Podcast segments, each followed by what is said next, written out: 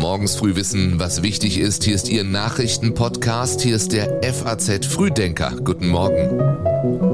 Heute ist Freitag, der 14. April. Wir gucken gleich auf das immer noch schwer vorstellbare Ende der Atomkraft in Deutschland, auf den Verfassungsentscheid zur Rentenreform in Frankreich und wir hören nochmal, wie Springer-Chef Döpfner angeblich Politik gemacht hat.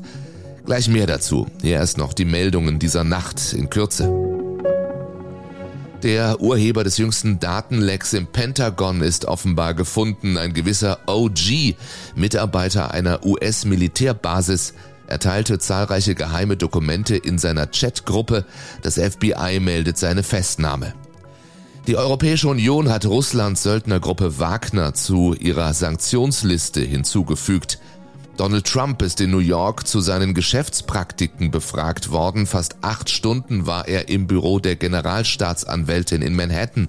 Und pünktlich zu Beginn der Heuschnupfensaison fehlt es an Medikamenten. Das Arzneimittelbundesinstitut spricht von Lieferengpässen bei zehn Allergiemitteln, Engpässe, die noch bis in den Herbst dauern könnten. Den FAZ Frühdenker Newsletter hat Elena Witzek geschrieben. Ich bin Jan Malte Andresen. Danke, dass Sie auch diesen Tag mit uns beginnen. Wir haben in der Tat den Ausstieg aus der Kernenergie beschleunigt. Und ich finde, es ist auch sehr gut, dass es jetzt eine breite gesellschaftliche Überzeugung gibt, dass der Pfad des Ausstiegs jetzt richtig gewählt ist. Das war vor elf Jahren, ein Jahr nach Fukushima und damit auch ein Jahr nachdem die Regierung unter Kanzlerin Merkel beschlossen hatte, Deutschland geht raus aus der Atomkraft. Ja, und das war gestern. Es ist ein schwerer Fehler, aus der Kernenergie zum jetzigen Zeitpunkt auszusteigen. Bayerns Ministerpräsident Markus Söder gesagt hat er das bei seinem Besuch im Kraftwerk ISA 2. Es wird ein sehr schmerzlicher Tag, weil erkennbar ist, dass die Entscheidungen der Ampel zum einen gegen den definitiv erklärten Willen der deutschen Bevölkerung stattfinden und letztlich auch rein ideologisch getragen werden. ISA 2 ist eines der letzten drei noch laufenden Atomkraftwerke in Deutschland. Betonung auf noch laufend, denn ISA 2 wird morgen abgeschaltet, genauso wie Neckar-Westheim 2 und das Atomkraftwerk Emsland. Abgeschaltet, wenn nichts dazwischen kommt, denn Atomkraftgegner haben quasi bis zur letzten Minute Angst vor einem Rückzieher der Regierung. Und auch Markus Söder hat eigentlich andere Pläne, sagt die Debatte über eine Fortführung der Kernkraft, die werde weitergehen, schließlich dauere der Rückbau ja auch 20 Jahre. Deswegen unsere klare Forderung, die drei Kraftwerke laufen zu lassen, zu überlegen, wie weitere Kraftwerke reaktiviert werden können nicht ein halbes Jahr, sondern als Sicherheitspuffer bis Ende des Jahrzehnts, bis all die gesamten Klimaziele und Krisen überwunden sind. Die Bürgerinitiativen, die jahrzehntelang für den Ausstieg aus der Atomkraft gekämpft haben, die planen trotzdem den offiziellen Abschied und das auf ihre eigene Weise. Am Reaktor ISA 2 in München und in Lingen sind Demonstrationen angekündigt. In Neckar-Westheim gibt es immerhin ein Abschaltfest. Der Zeitpunkt ist schwierig und günstig zugleich. Mitten in der Debatte um die Rolle Europas im Taiwan-Konflikt ist die deutsche Außenministerin in China.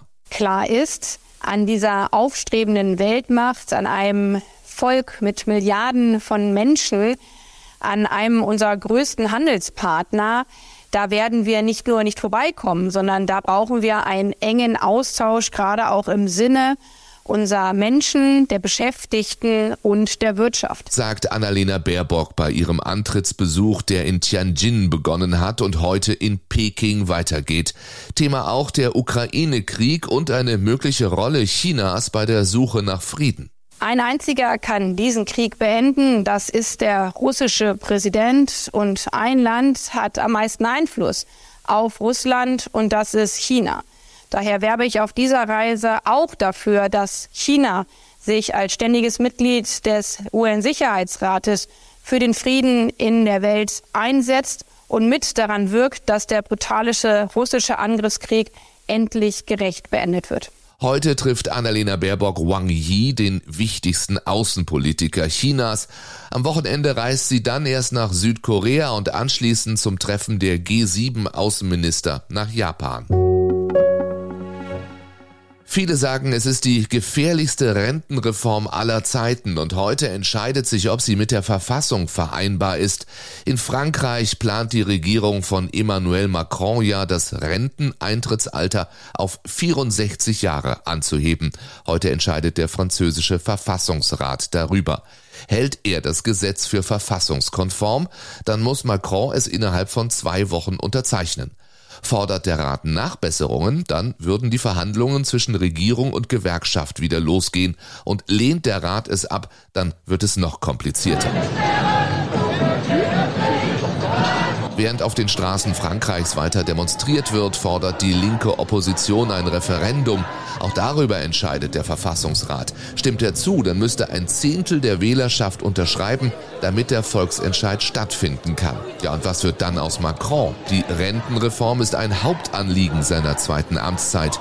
Und die Gewerkschaften werden nicht müde zu demonstrieren. Gestern wieder. Gewerkschaftschefin Sophie Binet sagte, das werde nicht der letzte Aktionstag sein. Euh, non, c'est pas le dernier jour. Ça, je, je, je vous le confirme, on va se revoir encore beaucoup et vous allez venir encore beaucoup sur des journées de mobilisation. Donc c'est certainement pas le dernier jour. Gestern wurde die Müllabfuhr wieder mal bestreikt. Das weckte Erinnerungen an Anfang März. Da hatte sich wegen der Streiks in Paris der Müll getürmt. Bei der SNCF und im Nahverkehr fallen wegen der Streiks Züge aus. Zum Ukraine-Krieg. Da geht es seit gestern um Kampfflugzeuge für die Ukraine. Polen will dem Land fünf MiG-29 Jets liefern. Dafür braucht es aber die Zustimmung der Bundesregierung, denn die Flugzeuge stammen aus dem Bestand der alten DDR-Armee. Am frühen Nachmittag sagt Bundesverteidigungsminister Pistorius bei seinem Besuch in Mali. Also zunächst mal kann ich bestätigen, dass es diesen Antrag gibt. Der liegt vor. Das Bundeskanzleramt äh, ist jetzt gerade in der Abstimmung auch mit uns und mit den anderen Beteiligten. Und die Zusage steht, dass eine Antwort an unsere polnischen Partner im Laufe des Tages ergehen wird. Und die kam dann auch. Die Bundesregierung hat keine Einwände gegen diese Lieferung. Außerdem erhält die Ukraine EU-finanziert Munition für eine Milliarde Euro. Unterdessen hat die russische Staatsanwaltschaft angeordnet, das am Dienstag im Netz aufgetauchte Video der mutmaßlichen Enthauptung eines ukrainischen Kriegsgefangenen zu untersuchen. Die Ankündigung überraschte internationale Beobachter. Normalerweise weist die russische Regierung in solchen Fällen ja alle Anschuldigungen zurück. In dem Film ist ein maskierter Mann in Kampfanzug zu sehen, der einen noch lebenden, am Boden liegenden Soldaten mit einem Messer enthauptet. Normalerweise machen seine Zeitungen Schlagzeilen. Nun ist der Zeitungsmann selbst in den Schlagzeilen. Matthias Döpfner. Interne Nachrichten und Mailverläufe bestätigen das Bild des Springer-Chefs als selbstherrlicher Meinungsmacher. Der Zeit wurden die Nachrichten zugespielt, E-Mails und Chatnachrichten aus dem engsten Führungskreis des Medienkonzerns. Die Kommunikation aus dem inneren Führungskreis von Springer zeichnet das Bild eines Vorstandsvorsitzenden, der äh, politisch politisch interveniert, der seine Zeitung als ein politisches Werkzeug betrachtet, ähm, der erkennbare Animositäten gegenüber Ostdeutsche hat, äh, aber auch gegen andere Gruppen. Das sagt Zeitjournalist Holger Stark der ARD. Für Matthias Döpfner sind die, Zitat, Ossis entweder Kommunisten oder Faschisten. Er schreibt Fuck the intolerant Muslims. Ich bin sehr für den Klimawandel und die FDP ist für ihn letzter Hort der Freiheit. Er soll seinen Journalisten, vor allem dem ehemaligen Bildchef Reichelt, die politische Linie der Berichterstattung vorgegeben haben.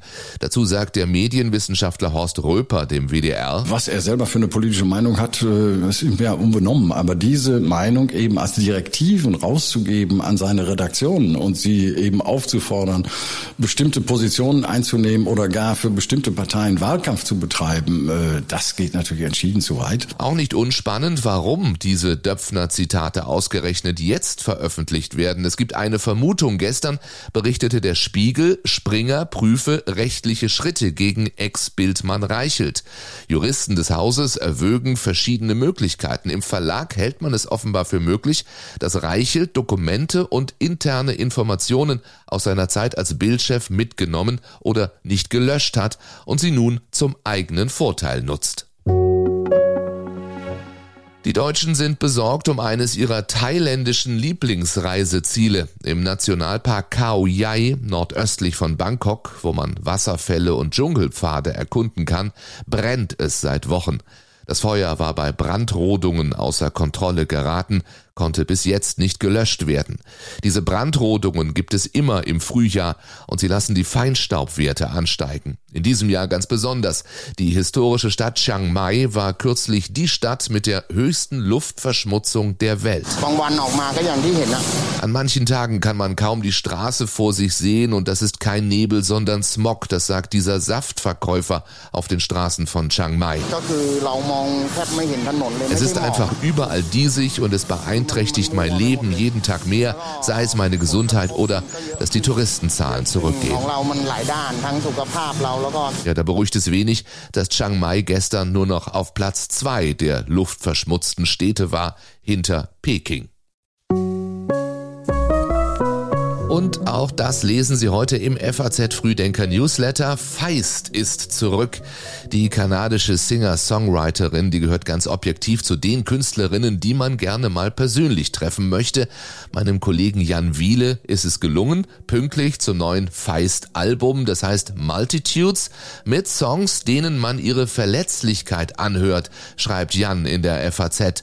Seinen ganzen Artikel gibt es auch online und den Link dazu finden Sie natürlich in den Show Notes. Ich wünsche Ihnen einen guten Freitag, ein angenehmes Wochenende. Montag sind wir zurück. Bis dahin, machen Sie es gut.